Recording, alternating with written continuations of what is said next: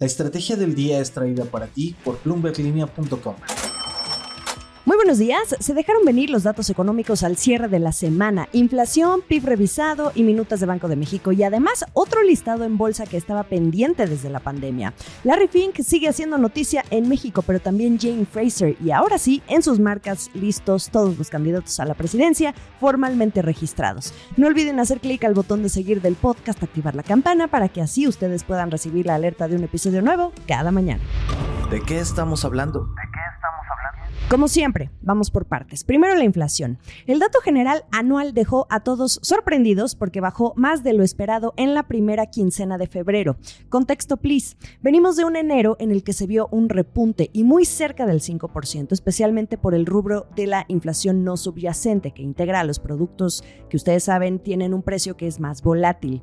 Esta venía mostrando un aumento en los precios de las frutas y verduras, especialmente lo que se requiere para elaborar ese pico de gallo que nos encanta a todos nosotros. Hace dos semanas les decía que el jitomate y la cebolla subieron más de 50 y 20% mensual respectivamente. Bueno, pues ya para esta primera quincena de febrero ya bajaron de precio y esto influyó en la desaceleración de la inflación general anual, que pasó de un 4.88% que vimos al cierre de enero a un 4.45%. Y sorprendió a los analistas porque quedó debajo del 4.73% que estaban esperando. Si consideramos el sentimiento durante todo el mes de enero, en el que se creía que por ese repunte inflacionario Banjico se las llevaría con tientas a la hora de elegir la fecha para el primer recorte de la tasa de interés de referencia, pues ¿qué creen? Ahora es todo lo contrario porque se refuerza la probabilidad de que el primer recorte sí será en la reunión de marzo, como proyecta el consenso.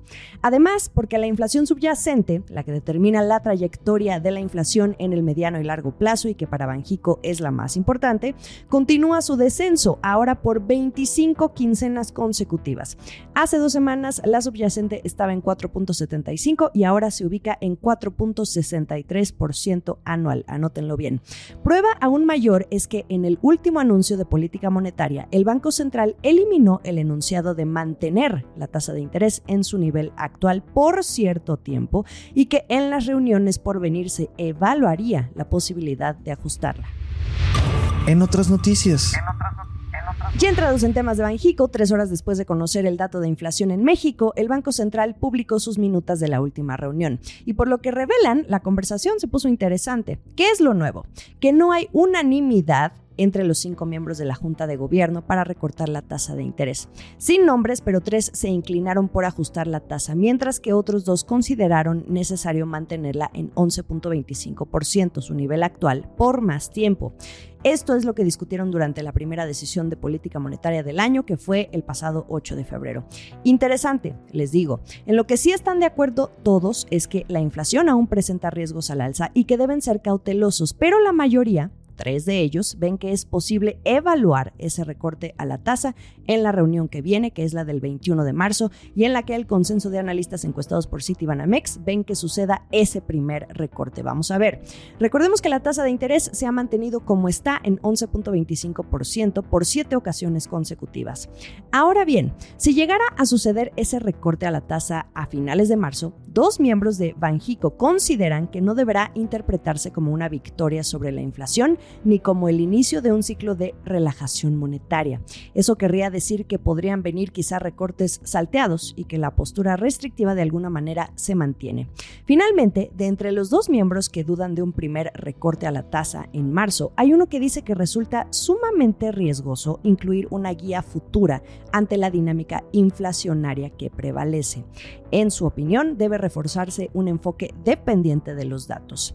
Argumentó que el comunicado debe ofrecer flexibilidad para cada una de las decisiones futuras, ya que la coyuntura económica es altamente incierta, tanto en el ámbito externo como en el ámbito interno, por lo que Banjico no debe comprometerse a realizar cualquier ajuste a la tasa de referencia en un plazo específico. ¿Con qué opinión se quedan ustedes? Esto es el dato del día. Una buena y una no tan buena sobre el crecimiento de México. El último día de enero, el INEGI nos había comunicado que la estimación preliminar de cuánto creció la economía había sido de 3.1% en todo 2023. Pues ¿qué creen? Creció un poquito más.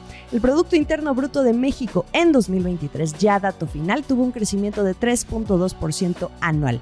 El PIB se revisó al alza. ¿Quién anda feliz? El gobierno, especialmente Hacienda, cuyo amplio rango que propuso en su marco macro era de entre 2.5 y 3.5%. Y como les decía a finales de enero, sin poner una estimación puntual, pues sí, ese 3.2% anual les viene muy bien.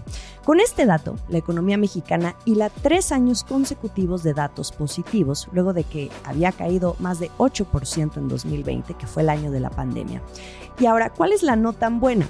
Ese 3.2% es en términos anuales, pero a tasa trimestral, es decir, si solo consideramos trimestre contra trimestre, lo que se nota es una desaceleración en el ritmo de crecimiento.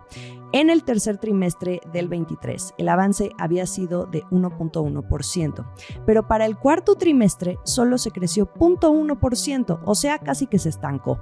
Esto tiene que ver con lo que se mira en Estados Unidos, pero los analistas de los bancos más importantes del país no dejan de ver que independientemente de esto, hay un buen crecimiento y que existen factores para reanimar el dinamismo en el primer semestre de este 2024.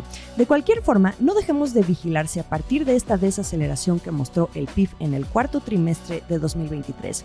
Obliga de alguna manera a los bancos y organismos a ajustar sus pronósticos de crecimiento para este año. Acciones y reacciones. Esta semana hubo otro listado en el mercado de valores mexicano, pero esta vez la que se hizo cargo fue Viva, la Bolsa Institucional de Valores, la segunda que tiene México y que dirige María Ariza. Por fin pudieron palomear en su lista a Glovecash, una compañía que opera casas de empeño a través de Casa Mazatlán en México y Centroamérica. En el país tienen alrededor del 3% del mercado de casas de empeño. Esto viene cantándose desde 2020, pero el proceso se fue retrasando, según argumentaron desde Viva en su momento, por las condiciones del mercado, la incertidumbre y la volatilidad. Durante la ceremonia del listado, María Ariza aclaró que no se trata en sí de una oferta pública inicial, como inicialmente era la intención, que hasta se vendía también con la idea de acabar con la sequía en el mercado de capitales, pero no deja de ser debut, cito sus palabras, un listado sin oferta que puede resultar especialmente atractivo para empresas que están buscando aumentar su visibilidad en mercados financieros, eventualmente acceder a deuda o capital en los mercados. Dijo que le permite a esta empresa darse a conocer con la idea de que eventualmente se puedan emitir acciones, además de ser una alternativa menos costosa que una OPI este tipo de listado. Genera el camino para un levantamiento de capital, que sería el segundo paso. Según María Ariza, Glovecash es la primera empresa bajo la figura de sociedad anónima promotora de inversión bursátil que representa de manera inmediata los beneficios generados por la reciente reforma a la ley del mercado de valores al modificar la flexibilidad para este tipo de régimen y las disposiciones relacionadas a las sociedades del mercado de valores. En otras palabras, para Viva, este debut es reflejo de la reforma que se aprobó a finales de 2023 para simplificar el acceso a las bolsas en México y de la que aún falta la legislación secundaria. Por si les interesa, la empresa comenzó a cotizar con clave de pizarra Glove C. Sorbo electoral. La campaña inicia el viernes y en 90 días les vamos a dar la vuelta. En 90 días les vamos a demostrar de qué estamos hechos. La campaña inicia el viernes y en 90 días les vamos a dar la vuelta. Eso es lo que gritó lo más que pudo Jorge Álvarez Maínez, candidato oficial a la presidencia de la República por Movimiento Ciudadano y quien ya realizó su registro en el INE la tarde del 22 de febrero.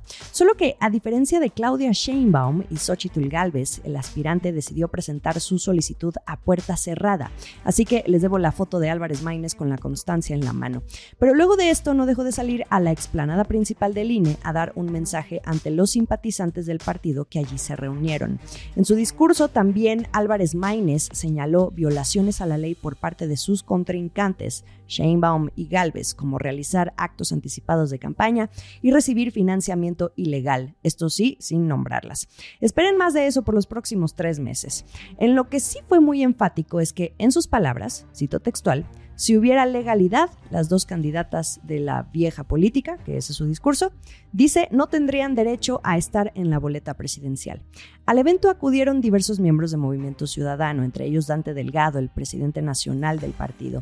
Incluso Patricia Mercado, ex candidata presidencial, senadora y quien esta semana de manera sorpresiva decidió abandonar su papel de vocera de la campaña presidencial. Ella evitó dar detalles de por qué se hizo a un lado, pero aseguró que lograron avanzar bien en la plataforma del aspirante y que ya tiene todo listo. Bueno, pues en una semana ahora sí conoceremos las tres plataformas electorales y qué proponen en caso de llegar a la presidencia. El último sorbo. Se les dijo o se les advirtió. Larry Fink, el poderoso de BlackRock, no podía dejar de visitar al presidente Andrés Manuel López Obrador. En una fotografía que compartió el mandatario es que supimos que sí estuvo en la agenda del banquero de inversión, pero a quien el presidente más bien presumió como primero politólogo. Lo curioso es que, aunque no sabemos de qué hablaron en privado ahí en Palacio Nacional, nos podemos dar cuenta que en esta visita a México la prioridad esta vez para Larry Fink fue reunirse primero con quienes compiten por sucederle a López Obrador en esa silla presidencial. Jane Fraser, por otro lado, también anda aprovechando que estos días se ha estado anunciando cómo quedará la plana directiva una vez que se separe el negocio en Banamex y City México. Ella es la presidenta global de todo City. En una fotografía la pudimos ver muy sonriente y con outfit coquette al lado de Jesús de la Fuente, el presidente de la Comisión Nacional Bancaria y de Valores, la CNBB, con quien se reunió junto a Ernesto Torres Cantú, quien es director de City Internacional, y Manuel Romo, a un CEO de lo que todavía conocemos como City Banamex. Varios pendientes ahí con el regulador y, y City. Llegó el fin de semana, espero que hayan llegado hasta el final junto conmigo. ¿Cuál es el episodio que más les gustó? No olviden de votar. Ya saben que lo mejor de la información económica y de negocios está aquí en la Estrategia del Día. Estamos en ex Twitter como arroba la estrategia MX o como arroba Jimena Tolama. En Instagram, más allá del micrófono, me encuentran como arroba Jimena. Ahí nos divertimos. Y en YouTube ustedes encuentran los episodios completos en video. Disfruten los últimos siete días que nos quedan antes de iniciar el bombardeo electoral. Digo, por aquello de la salud mental nos escuchamos el lunes. Esta fue la estrategia del día, escrito y narrado por Jimena Tolama, producido por Arturo Luna y Daniel Hernández. Que tengas un día muy productivo.